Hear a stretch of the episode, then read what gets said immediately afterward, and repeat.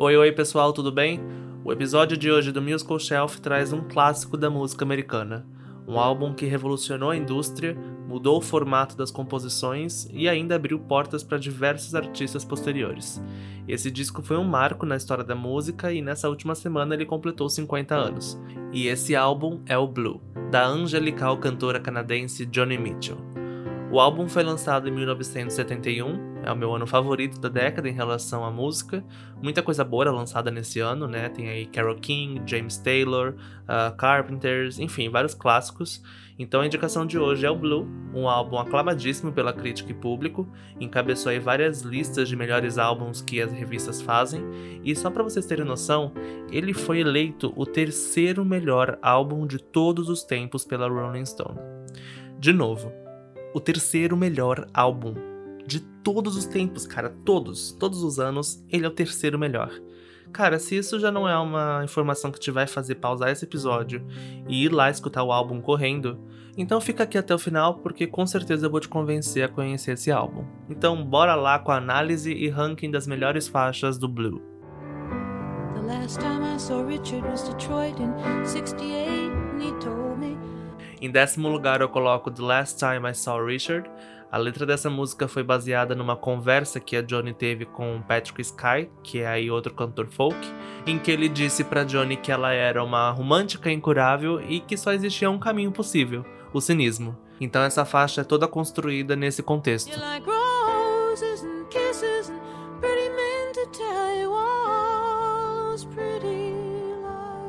A música tem uma introdução bem longa, tem quase aí um minuto só com instrumental no piano.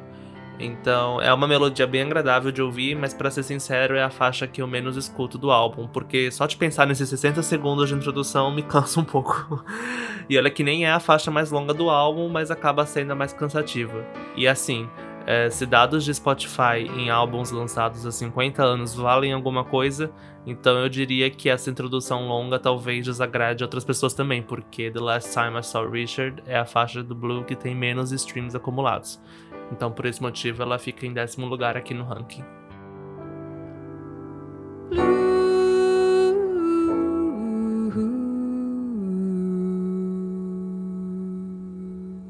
Em nono lugar eu coloco Blue é uma música bem profunda, bem densa, o que não poderia ser diferente, né? Afinal, é a faixa título, então, teoricamente, ela deveria representar o álbum todo, e ela de fato faz. A música foi inspirada no relacionamento que a Johnny teve com o James Taylor, outro tesouro aí da música nos anos 70, mas que não durou muito. A Johnny não suportou o vício em heroína e o mau humor que o James tinha na época e aí eles terminaram. Apesar disso, a Johnny não traz essa experiência de forma negativa ou de forma agressiva na música. Pelo contrário, ela ainda passa a sensação que eles terminaram bem até e que ela deseja o melhor para ele, como diz aí no verso, abre aspas. Você tem que ter em mente que você pode superar essas ondas. Fecha aspas.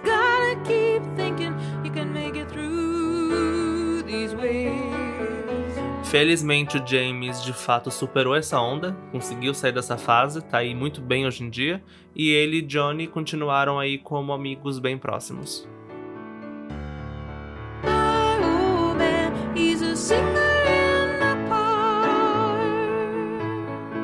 Oitavo lugar eu coloco My Old Man, é um dos pontos altos do Blue na questão vocal da Johnny, e cara, ela faz uns agudos que são assim inimitáveis, sério tem artistas aí que tem um timbre bem único, né? Bem específico, que acaba sendo inconfundível.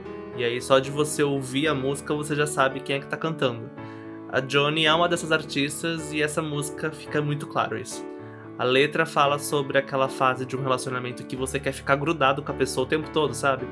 Ela lamenta quando o seu velho, entre aspas, vai embora durante o dia e logo depois comemora que ele voltou à noite. O legal dessa faixa é ver como a Johnny trouxe uma visão diferente sobre relacionamento, né? Ela reafirma várias vezes na música que eles não precisam de um pedaço de papel da prefeitura, no caso aí talvez uma certidão de casamento ou algo que oficializasse a união deles, para mantê-los amarrados um ao outro. Eu não estava vivo na década de 70, mas eu acredito que o relacionamento sério, nesse nível de profundidade, sem ser oficializado aí como um casamento, talvez não fosse muito comum ou até mesmo muito bem visto. Aqui já dá para começar a entender o porquê esse álbum foi tão revolucionário. Vamos lá, década de 70, uma mulher assumindo o controle da sua vida amorosa, fazendo seu relacionamento funcionar com suas próprias regras e ainda trazendo essa temática numa música. Realmente não era algo comum.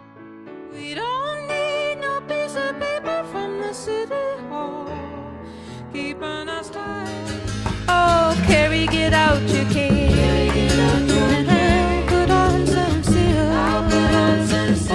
Carrie foi o primeiro single do álbum. A Johnny compôs essa música no finalzinho dos anos 60, durante uma viagem pela Europa, onde ela conheceu aí o Carrie Hatzit, com quem ela teve uma aventura e um breve relacionamento amoroso durante sua Eurotrip.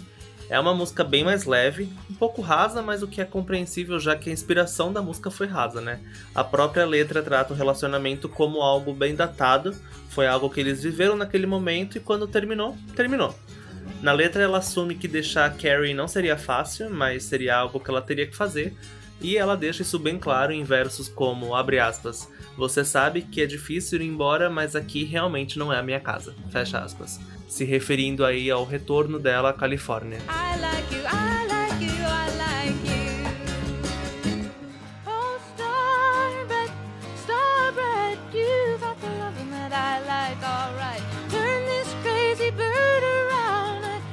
Em sexto lugar, eu coloco This Flight Tonight, que para mim soa aí como uma continuação dessa aventura romântica que a Johnny teve com Carrie.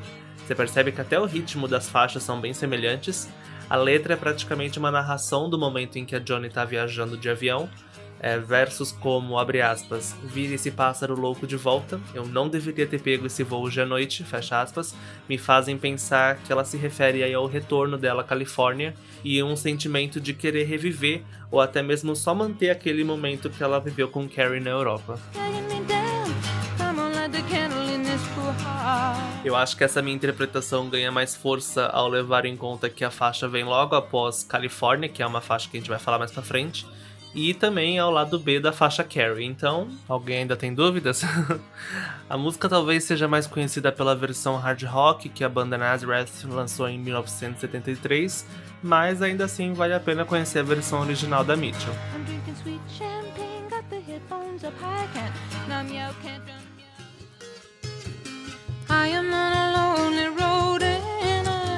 Traveling, traveling, traveling, traveling. Em quinto lugar eu coloco All I Want. Tem uma letra bem cativante, assim, é uma música mais romântica, e por ser a faixa que abre o álbum, acaba servindo aí de trailer do que você pode esperar no resto do disco. Melodias suaves, notas inconfundíveis e letras bem profundas. Essa música também foi inspirada no relacionamento que a Johnny teve com James Taylor, e isso fica bem claro quando ela canta: Eu quero tricotar um suéter para você. E isso foi uma coisa que ela de fato fez pro James enquanto eles namoravam.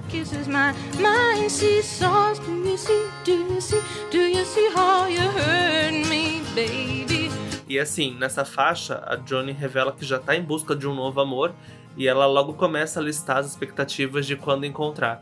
E isso meio que transforma a música num ótimo instrumento para qualquer pessoa declarar o seu amor para sua cara metade. É, versos como, abre aspas, tudo o que eu quero que nosso amor faça é trazer o melhor em mim e em você, fecha aspas, mostram que é uma nova perspectiva de relacionamentos que a Johnny passou a buscar e também uma referência aí ao problema com a heroína que o James teve, e ela deixa claro que a partir desse momento ela busca por relacionamentos saudáveis que busquem aí o melhor nas duas pessoas. green for the children who've made her little Little Green é uma música bem peculiar, não à toa que ela tá aqui em quarto lugar no ranking.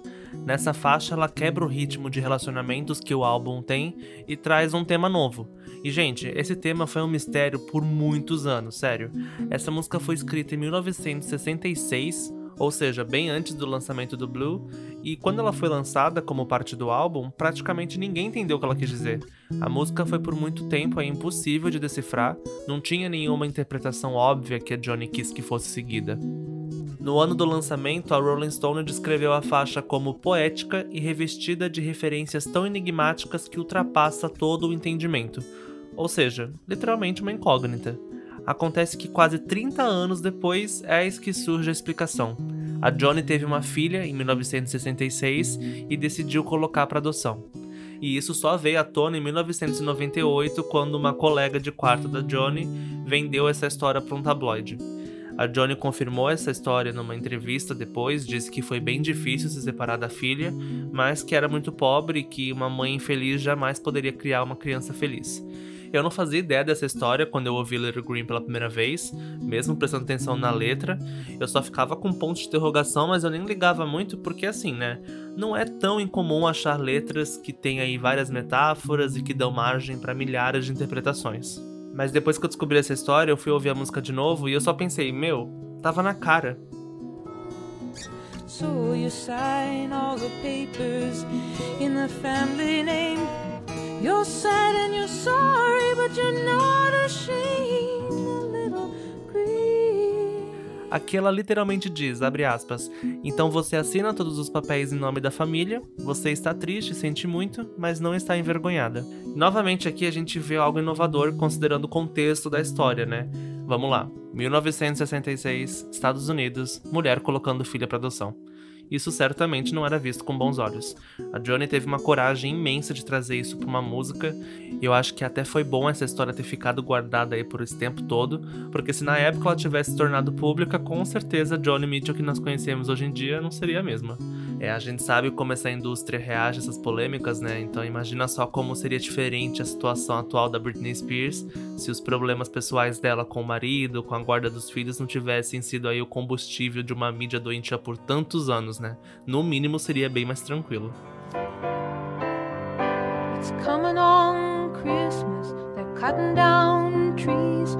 Chegando aí no top 3, River é uma música bem popular, então se você não conhece a versão original, com certeza já deve ter ouvido na voz de outro artista. Afinal, é a segunda música mais regravada da Johnny, acho que só fica atrás aí de Both Sides Now. Então, River já foi regravada aí por nomes como Ellen Golden, Barry Manilow e até pelo James Taylor também. Vários outros artistas fizeram cover dessa música, uh, Sam Smith, Judy Collins, Ben Platt, foi cantada pelo elenco de Glee e mais recentemente até Olivia Rodrigo fez cover da música na série do High School Musical. A letra de River traz uma Johnny que admite ser egoísta e difícil de lidar, o que custou o maior amor que ela já teve, como a própria diz na música. A letra da música traz um clima natalino, com elementos que remetem à época do ano, mas tem uma coisa que me desagrada um pouco nessa música, que é quando o piano se baseia na famosa melodia do Jingle Bells. Ah, eu não sei, para mim isso desvia um pouco a atenção da música, sabe? É algo que não acrescenta muito na faixa. E em contrapartida, a entrega vocal dela nessa música é incrível, sério, é surreal. Meu, olha essa parte.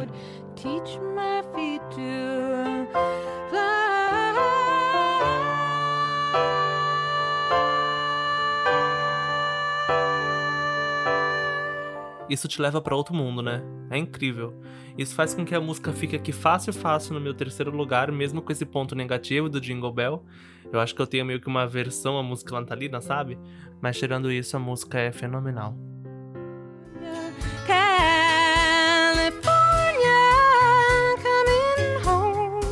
California foi o segundo single do álbum, isso faz muito sentido porque a música é praticamente uma continuação de Carrie. Aqui no meu ranking ela também tá em segundo, assim como Carrie e This Flight Tonight, aqui em Califórnia ela também usa a viagem pela Europa como inspiração, só que dessa vez numa melodia bem mais agitada, né? Aqui a gente não ouve só um folk cru, tem elementos de rock também que foram inclusive contribuições do James Taylor, que tocou guitarra nessa faixa. Good and stews, and I might have stayed on with him there, but my heart cried out for you. A letra é meio que o itinerário que a Johnny fez na viagem. Começa em Paris, segue para Espanha, depois para ilhas gregas, mas ela sempre ressalta que o lugar dela, onde o coração tá mesmo, é a Califórnia. Ela cita novamente a aventura que teve com Carrie, só que de forma mais sucinta dessa vez.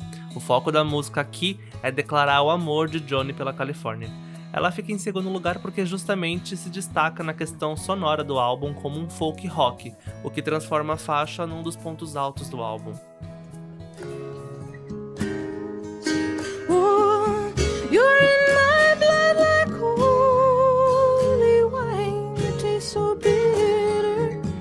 O primeiro lugar fica com A Case of You, sem dúvidas é uma das faixas que eu indico a quem quiser começar a ouvir o trabalho da Johnny. Ela resume a essência artística, a voz dela tá incrível nessa música, tem uma extensão altíssima, é cativante, simplesmente.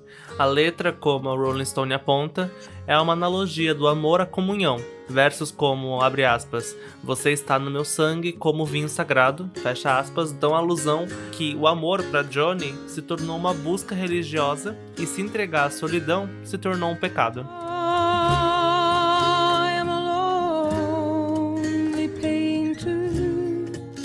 I live in a box of. Essa é uma faixa que sempre aparece nas listas de melhores músicas de Johnny Mitchell e não é para menos, né? Essa música serve como um cartão de visita para quem quiser conhecer o álbum. Embora não seja um single, é uma das músicas mais conhecidas da Johnny, e eu digo isso porque foi a minha porta de entrada para conhecer o Blue, e eu sou muito grato a isso. O Blue é um álbum extraordinário, depois que você entende as letras, o contexto em que foi lançado e o impacto que ele teve, fica muito mais gostoso de ouvir. Eu espero que esse episódio tenha despertado aí em vocês o interesse para conhecer o álbum. Com certeza é algo que tem que se ouvir antes de morrer. E assim, vai passar mais 50 anos desde o lançamento do álbum, e o blues certamente ainda será citado como influência para muitos artistas que a gente nem imagina que estão por vir. E isso porque clássicos nunca são esquecidos e lendas nunca morrem.